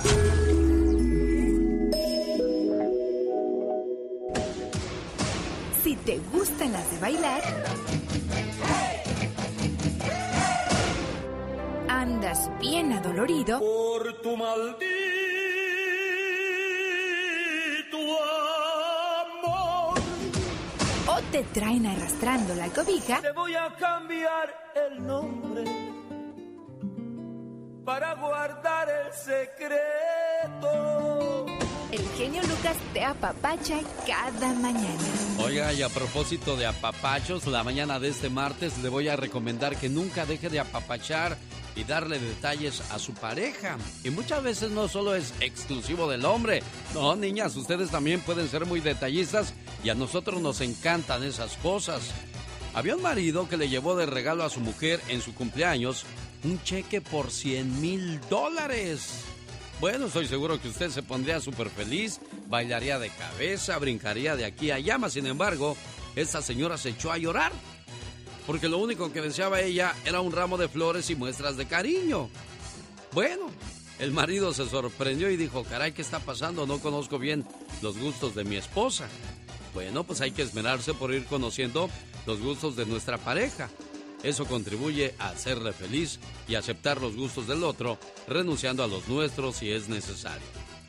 había una recién casada que todos los días hacía sopa de cebolla. El esposo, pues, detestaba la sopa de cebolla, pero para no llevarle la contraria, se la comía sin ninguna señal de disgusto. Al fin, después de un mes, se cansó y le dijo, mi amor, te voy a hacer una observación acerca de los alimentos, pero espero no te enojes. Dilo, dijo ella, no me voy a enojar. Pues mira, eh, a mí no me gusta la sopa de cebolla y tú haces esa sopa todos los días para el almuerzo. Ah, respondió ella sonriendo. A mí tampoco me gusta esa sopa, pero un día que tú fuiste a visitarme a casa de mi mamá, ella había hecho sopa de cebolla y tú dijiste, mmm, es la única sopa que a mí me agrada en el mundo. Y yo creí que así era, y por eso te la estaba preparando todos los días. Señor, señora, este es un caso típico de cónyuges que saben sacrificarse para no tener diferencias tontas, pero que tarde o temprano terminarán afectando la relación. Pero aquí lo más importante y lo que debemos de aprender de esta historia es de que hablando se entiende la gente y no dejando crecer los problemas. Digo, yo nomás digo. El genio Lucas. Llegó canción. Sean todos bienvenidos a la sección de Gastón Mascarillas que como siempre nos trae su parodia muy divertida y entretenida. Y hoy no es la excepción. Adelante Gastón. Hola genio, hola amigos, muy buenos días. Todavía hay muchas personas que creen que con el simple hecho de tener relaciones sexuales con su pareja van a perder peso.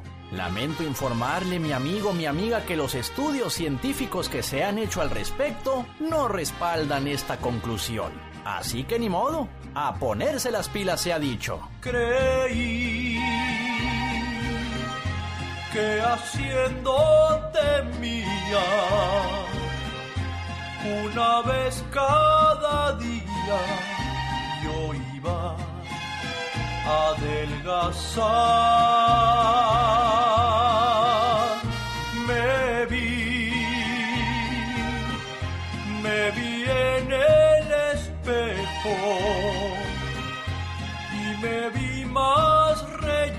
Relleno, todo por no ejercitar.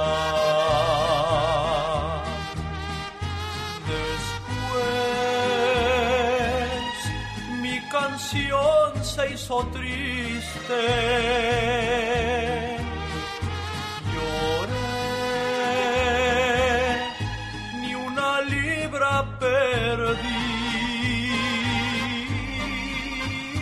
Creí que solo con caricias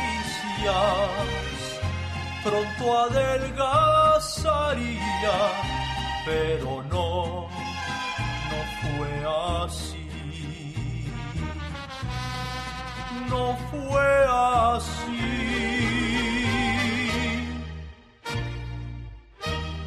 El show de Alex Lucas. Soy yo, el que siempre escucha al genio Lucas.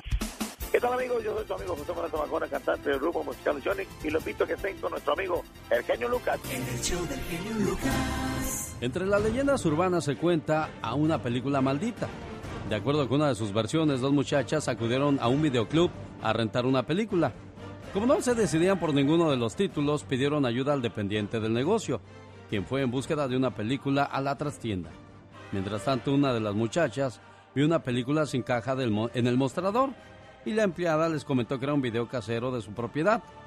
Antes de salir de la tienda sin que la dependiente se diera cuenta, las clientas sustrajeron el video casero. De regreso a casa, donde las esperaban otras amigas, les contaron la travesura que habían hecho y riéndose dispusieron a ver la película. En cuanto pusieron la cinta o lo que haya sido, en cuanto pusieron el disco en el reproductor, hubo un corte en la corriente eléctrica. Sin embargo, el televisor permaneció encendido. En la pantalla alcanzó a verse una mujer negra en la hoguera ardiente donde la estaban quemando por brujería. Esta pronunció una maldición. Todas las personas que habían visto la escena morirían en el lapso de dos días. De inmediato el reproductor comenzó a hacer ruidos extraños y se apagó. En un lapso de 48 horas, todas las chicas reunidas esa tarde habían muerto en circunstancias trágicas. Algunas ahogadas en la alberca de la escuela, atropelladas o en un accidente en la pista de patinaje. Esta tradición oral de los 80 cobró forma en la novela Rune en 1990, creada por Christopher Fowler, pero alcanzó su mayor difusión gracias a dos películas japonesas. La famosa serie El Anillo, concebida por Sadako Yamura, que más tarde fueron recreadas en dos exitosas cintas norteamericanas. Qué bueno que te gusta el show. Para mí eres lo más. O sea, yo mostrado que regularmente cuando quieres llegas a los primeros niveles de popularidad. Ay, ¿cómo que por qué nos cautivas con tu voz? Por sus chistes, sus poemas, la música que pone. Escuchándolos diario, en mi casa, en mi carro, en mi trabajo. Que es fresco, chistes, unas poesías. No hay ninguno que se le pare, la verdad. Está padrísimo tu programa. Psicópatas al extremo. Conoce paso a paso la forma en que ejecutaron sus crímenes los psicópatas más famosos de la historia reciente de nuestro México. José, José Luis Calva, el poeta caníbal. Alejandra Galeana, de 32 años de edad, laboraba como dependiente en una farmacia ubicada en la colonia Condesa del Distrito Federal. José Luis Calva, quien presumía habilidades como escritor y periodista, en realidad ejercía labores como taxista y en sus ratos libres se dedicaba a escribir textos literarios, representaciones y declamaciones en cafés. La pareja tuvo su primer contacto cuando él ofreció un recital en un café cercano. Así, tras un cortejo de algunas semanas, Alejandra Galeano comenzó a asistir a la casa de Calva, ubicada en el eje 1 Norte Mosqueta, en la colonia Guerrero. Alejandra entró a la casa de su asesino entre el 5 y 6 de octubre. Discuten porque ella termina con la relación. José Luis la estrangula, la golpea en la cabeza, causándole la muerte. Inicia la labor de destazar y preparación de las extremidades de Alejandra como frituras. José Luis Calva no vio el final de su proceso penal. Recluido en una celda del reclusorio Oriente, apareció ahorcado con un cinturón al amanecer del 11 de diciembre de 2007, mientras se llevaba a cabo el proceso legal por los 13 homicidios de los que fue inculpado. Sus restos reposan en el Panteón Civil de San Lorenzo Tezonco, en el Distrito Federal. Buenos días, es martes. Y el genio Lucas te acompaña. Un saludo y un abrazo a la distancia a aquellas personas que no hace mucho perdieron a su mamá o a su papá. Situaciones que uno pues nunca espera, sabe que van a pasar, pero nunca estás preparado para ese momento, ¿no, Andy Valdés? No, nunca, Alex. Y bueno, pues de repente llega y así es la vida, hombre. Cuando murió tu mamá, Katrina, ¿ella estaba enferma o qué, qué pasó con ella? Sí, ella, ella se enfermó, ella nos duró seis meses y de verdad que es una gran pérdida y no te, no te recuperas de este gran dolor que, que uno siente de que se te vaya un ser querido de, de contigo, la verdad que sí. Uno siempre espera que la gente se nos muera de, de viejitos, ya después de haber vivido muchos años con nosotros, pero nunca de una enfermedad. Se sienta pasivamente frente al televisor. No parece importarle qué programa están pasando con tal de no tener que levantarse a cambiarle de canal.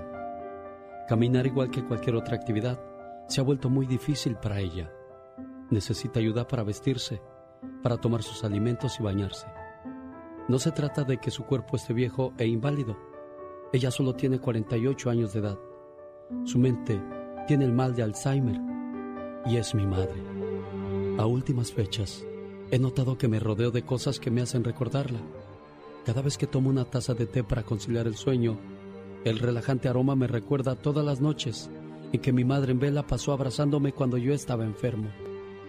Cuando me visto por las mañanas, la loción con aroma de hierbas y el fijador para el cabello con dulce olor a frutas es el mismo que mi madre solía comprar. Rara vez transcurre un día sin que escuche, huela, pruebe o vea algo que me traiga recuerdos de mi madre, pues son cosas que me reconfortan y me permiten escapar hacia mi infancia, cuando mi madre aún estaba en las condiciones en que la recuerdo. Esta enfermedad se ha robado lentamente a la mujer que alguna vez conocí. Siempre había asumido un papel muy activo en la vida y ahora se queda sentada muy quieta. Una vez leí un poema a mi madre que tiene el mal de Alzheimer. Dulce madre de brillantes ojos, al verte vacía, llora mi corazón. Quizá mi madre no recuerde todo lo que hizo para dejar una huella en mi vida, pero yo no lo he olvidado. Lo más difícil para mí es aprender a amar a la madre que tengo ahora, al mismo tiempo que disfruto los recuerdos de quien ella solía ser. Rezo por ella casi todas las noches, pero últimamente mis oraciones han cambiado. Antes imploraba, Señor, que encuentre una cura. Ahora sencillamente pido, Señor, que sea feliz en su propio mundo, como ella me hizo ser feliz en el mío. A veces, casi con la esperanza de que alguna manera me escuche, le digo al oído, te amo mamá y te extraño. La mayoría de las cosas bellas de la vida vienen por pares, tríos, docenas y cientos. Hay muchas rosas, estrellas en el cielo, crepúsculos, arcoíris, hermanos y hermanas, tías y primos. Pero madre, solo hay una en el mundo entero. Y con ese mensaje les saludamos la mañana de este martes. Buenos días, donde quiera que nos haga el favor de acompañarnos. Gracias. Cuando ponemos nuestros problemas en las manos de Dios, Él pone paz en nuestros corazones. Buen día, ya vuelvo. El genio Lucas. Rosmarie Pecas con la chispa de buen humor. Ojalá que te vaya bonito. Ojalá que se acaben tus, penas. Que te digan que quieto perro veneno. Oh, si lo digo por el perro que me está viendo re feo, señorita. Ay, Pecas. Y se llama veneno. ¿Se llama veneno? Por eso le dije quieto perro veneno. Eso, Pecas. Atrás de la raya porque estoy trabajando. Ah, mira, corazón. El otro día agarré y junté mi mochila con mis pants. ¿Y mis qué pasó? tenis. Mis chores, mis playeras. Porque me iba a ir de la casa. Bueno, me voy a ir de la casa. Ay, ¿por qué te vas a ir, Pecas? Pues sí, fue lo mismo que me dijo mi papá. Ajá. ¿A dónde vas, hijo? ¿Qué te pasa? ¿Por qué te vas? Estoy aburrido de esta ciudad y de esta casa, papá. Quiero irme a donde haya acción, sentirme libre, que no haya presiones, que haya mucha gente nueva. Quiero conocer otras tierras, otras costumbres, ganar mucho dinero, conocer lindas muchachas, morenas, güeras, altas, bajas, chaparras, de todos colores y todos sabores. Uy, uy, uy, ¿Qué crees corazón. que me dijo mi papá? Pues, ¿qué te dijo, Que Pecas? me abraza y empieza a llorar. Ah. No, hijo, no, no te vayas. No te vayas solo, llévame contigo. Y sigue la mata dando la mañana de este martes con más historias curiosas por compartir. El genio Lucas. El genio Lucas las mañanas más alegres de la radio en Estados Unidos. De acuerdo con un estudio realizado, los millonarios no son los derrochadores que pensaríamos. La mayoría de los millonarios, el 92% está casado, solamente un 2% divorciado, 2% soltero y 4% viudos. La mayoría de ellos fueron a escuelas públicas, solamente el 17% a escuelas privadas. El tipo de modelo que manejan no es del año reciente, no. La mayoría de ellos anda todavía con sus carros viejos. Solamente el 23% tiene un carro de el año. Sin duda, unos buenos zapatos cuestan 73 dólares. Unos de la Michael Domit. Y no son precisamente de lo más lujoso. Esos son los que más compran los ricos, ya que unos Ferragamo Taser Loafer de 245 dólares no son la opción que la mayoría de los codos millonarios tomarían. Y bueno, otro de los datos curiosos que la mayoría de ellos eh, en relojes no gastan más de 47 dólares. Solamente el 1% se compraría un reloj de 15 mil dólares. El dinero que se han gastado en un traje es de 195 dólares el más caro. Solamente el 5% se ha comprado un traje de 1.400 dólares. O sea, la mayoría de los ricos visten muy, muy sencillos y muy cómodos según ellos. ¿De dónde ha venido más la fortuna de estos hombres? La mayoría de ellos ha invertido en mina de carbón, en consultorios médicos, consultorios de dentistas, consultorios de optometristas, consultorios de quiropráctico, farmacia o servicio veterinario, o los servicios legales que también dejan muy buenas ganancias. Así es que ahí está la historia de los ricos que se supone que gastaban mucho dinero, pero no es así. El genio Lucas. Omar, Omar, Cierros. En acción. En acción. Félix Gallardo, ex líder del cártel de Guadalajara, fue condenado a 37 años en prisión por el Señor gobernador, otra vez con todo respeto, pero para... Ahora para ustedes. 24 horas en 2 minutos. Buenos días, muy buenos días. Cerradas por el coronavirus. Las grandes tiendas que alguna vez fueron gigantes en la economía estadounidense hoy están sufriendo en la pandemia. Hay que entender que esas tiendas entraron en la pandemia con una debilidad en, en, su modelo empresarial. O sea, hace tiempo que estaban perdiendo competencia a las tiendas digitales. Una de las tiendas más prestigiadas, Neiman Marcus, estaría a punto de declararse en bancarrota. Sus 14.000 empleados ya fueron suspendidos. Lo que hizo el coronavirus es, es que hizo una situación mala imposible. Tiendas como Sears, JCPenney y J. Crew son también tiendas con muchas deudas y muy pocas ganancias. El que las grandes tiendas tengan problemas económicos no es realmente una sorpresa. Muchas tienen decenas de locales y miles de empleados. Una infraestructura cara de mantener en una época en la que nadie está saliendo a comprar ropa. El irse a la bancarrota, como está considerando Neiman Marcus, no significa necesariamente que la firma vaya a desaparecer. Es una forma de protegerse, de recortar gastos y ser más eficiente. Señores, pues por una parte está bien que estén cerradas las tiendas, para que los novios no tengan que andar comprando regalitos a todas sus novias interesadas. Ahorita las guachas te piden cuando eres su novio, te piden de regalo que un reloj o una bolsa de Michael Kors, que, que Chanel y todas esas chingaderas. Bueno, señores, con su permiso voy a buscar más noticias para ustedes. Este fue su noticiero no tan serio. 24 horas en 2 minutos.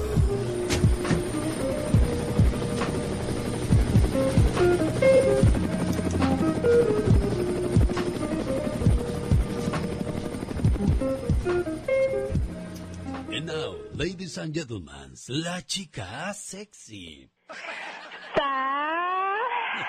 Culebres. Un, dos, tres, cuatro. Porque llorar el amor es así, como viene se marcha. Oh my wow. Oye, ¿qué no se supone que debiste haber contestado también en inglés si hubiese dicho Sas Snakey? That's true. I forgot. Se han hecho historias a través del paso de los años y se han inventado un sinfín de superhéroes. Los americanos tienen a Superman, tienen a Tarzán. Exacto. Y a los del mar a su Aquaman. Yes. Y los mexicanos no tenemos, o mejor dicho, no tenían un héroe nacional al cual No. los niños pudieran imitar. Exacto. Pues ya llegó más poderoso que Superman, Oh my wow. más gritón que Tarzán, Ay no. más acelerado que He-Man, Oh wow. que Aquaman que pide pan y no le dan. Pero qué intenso. Yo soy el héroe mexicano, Mamucas Man. Mi pueblo- Oh my wow. Mi pueblo ya necesitaba un superhéroe nacional. Exacto. Ante la invasión de tantos héroes americanos. Exacto. Ya estoy aquí para ayudarles en la vida. Oh my wow. En lo que no voy a poder ayudarles es en el SIDA, porque ahí deja a la gente flaca y toda entelerida. y sí que sí. Con esta espada que tengo entre mis manos, Oh voy a God, terminar. Voy a terminar con todos los ratas. Ay, bien hecho. Porque les voy a quitar las manos y las patas para que sigan robando mochos y a gatas. Ay, oh my wow. Yo, Mamucas Man, puedo volar a la velocidad de la luz. Oh wow, como un racho. En un segundo estoy en Jalapa Ay, pero qué bárbaro. y en otro en Veracruz. Ay, pero qué intenso. Antes que me salga sangre, Ay, ¿qué pasó? me sale pus. Ay, pero qué intenso. Y cuando estornudo, ¡achú! La gente me dice Jesús de Veracruz. Oh my wow. Muevo las manos con tanta rapidez Pero bien rápido. que a las mujeres se embarazo en un 2x3. Oh my wow. Ah, no, ah, no, no, no, eso no, perdón, perdón, perdón. Muevo las manos con tanta rapidez Exacto. que a los cacos los agarro en un 2x3. Para que se les quite. Y en un segundo me curto las uñas de los pies. Ay, pero qué rapidez. Cuando vaya volando la gente va a gritar, ¡Es un, Es un pájaro. ¡No! ¡Es un avión! ¿Un avión? ¡No! Es Mamucas Man, el héroe más mandilón. Ay, pobrecito. ¿Cómo se ve que la gente no tiene nada que hacer, verdad? Imagínate nada más de superhéroe, ya necesitábamos uno aquí en México. ¡Qué intenso! Pero bien. En, en vivo y sin fronteras. La alegría del genio Lucas.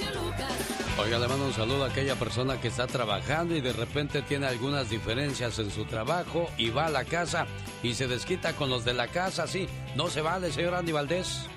No, no se vale para nada, Alex. Yo pienso que el trabajo se queda allá en el trabajo y pues la casa es otra, porque pues ni- además ni conocen a tus compañeros, Alex, y luego pues llegar con esa amargura a la casa, pues vaya que se tornan más situaciones problemáticas. O viceversa, ¿no? Hay gente que se enoja con la esposa, con el esposo, con los hijos y llega al, tra- al trabajo a rematar, tampoco se vale.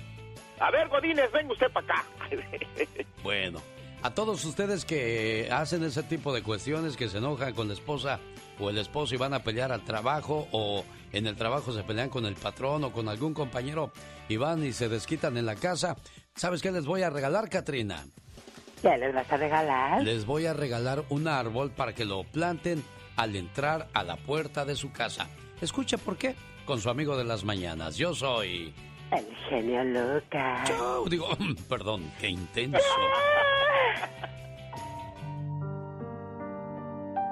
El carpintero que había contratado para ayudarme a reparar mi vieja granja acababa de finalizar un duro día de trabajo. Su cortadora eléctrica se había dañado y le hizo perder una hora de trabajo.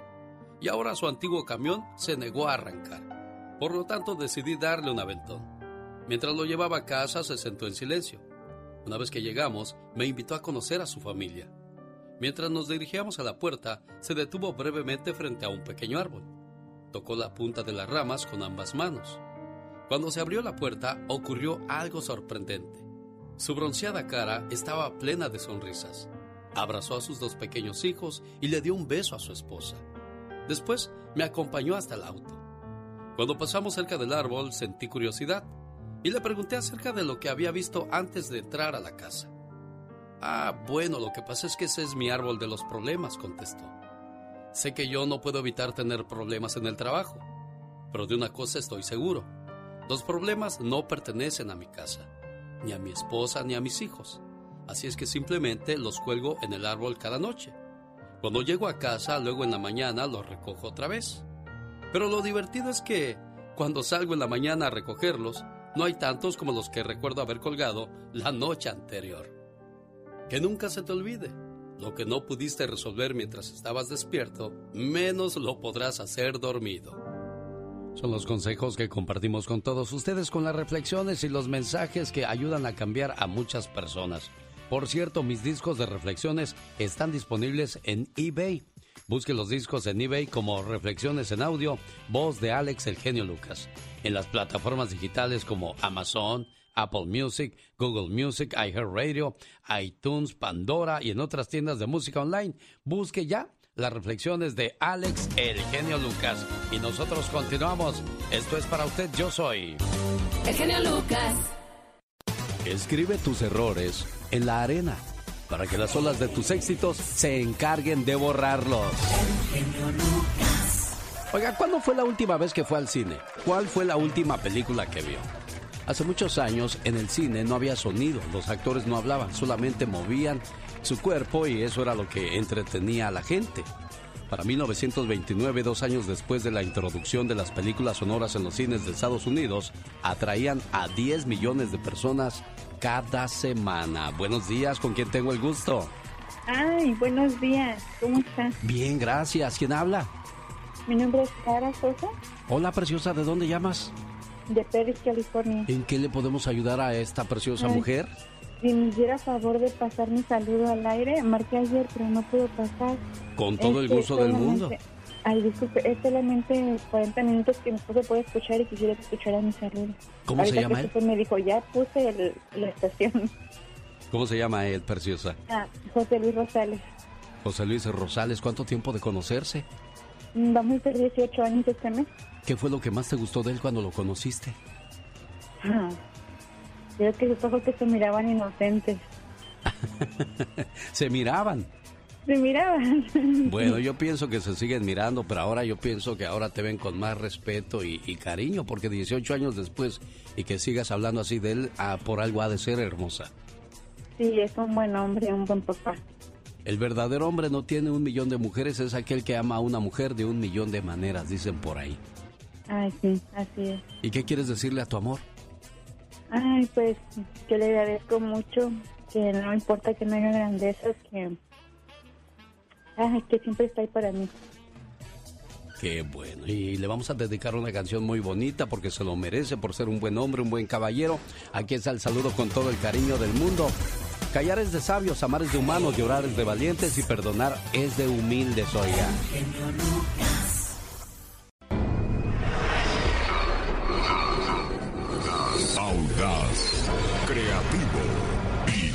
Dinámico. dinámico. Es Omar Fierros. Con el genio Lucas. ¿Sabías que las ardillas pierden más de la mitad de las nueces que entierran o esconden? Pero con esto contribuyen a plantar más árboles. ¿Sabías que chupar una moneda de cobre mm, puede causar que la prueba de alcoholímetro marque cero? ¡Apestas, alcohol! ¡Apestas! Estoy tomando medicina homeop- homeopática.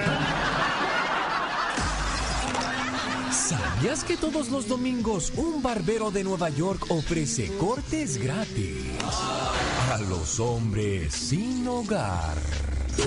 Qué buen detalle, qué buen gesto, más que curioso con Omar Fierros. ¿Sabes también para cerrar con broche de oro este programa, cuál es el dato curioso que quiero compartir con todos ustedes, Katrina? ¿Cuál es? Intenta matar a su amiga porque bajó de peso y ella no pudo. ¡Ay, no puede ser! Aunque usted... No lo creas. Una amistad desde la infancia se destruyó y todo por la envidia, algo que pudo ser por siempre pues una bonita historia de ver cómo se querían y se apreciaban estas amigas, pero al ver que ella no, no adelgazaba y la otra sí dijo, vas a ver, ahorita me la pagas y la quiso matar. Lucas se despide por hoy, agradeciendo como siempre su atención. El programa que motiva, que alegra y que alienta en ambos Esto pasó en Colombia y podría pasar en cualquier parte del mundo. Agua, si vas a adelgazar y pusiste también en el concurso a tu amiga, no te vaya a querer matar después, criatura. Esta es una producción genialmente Lucas.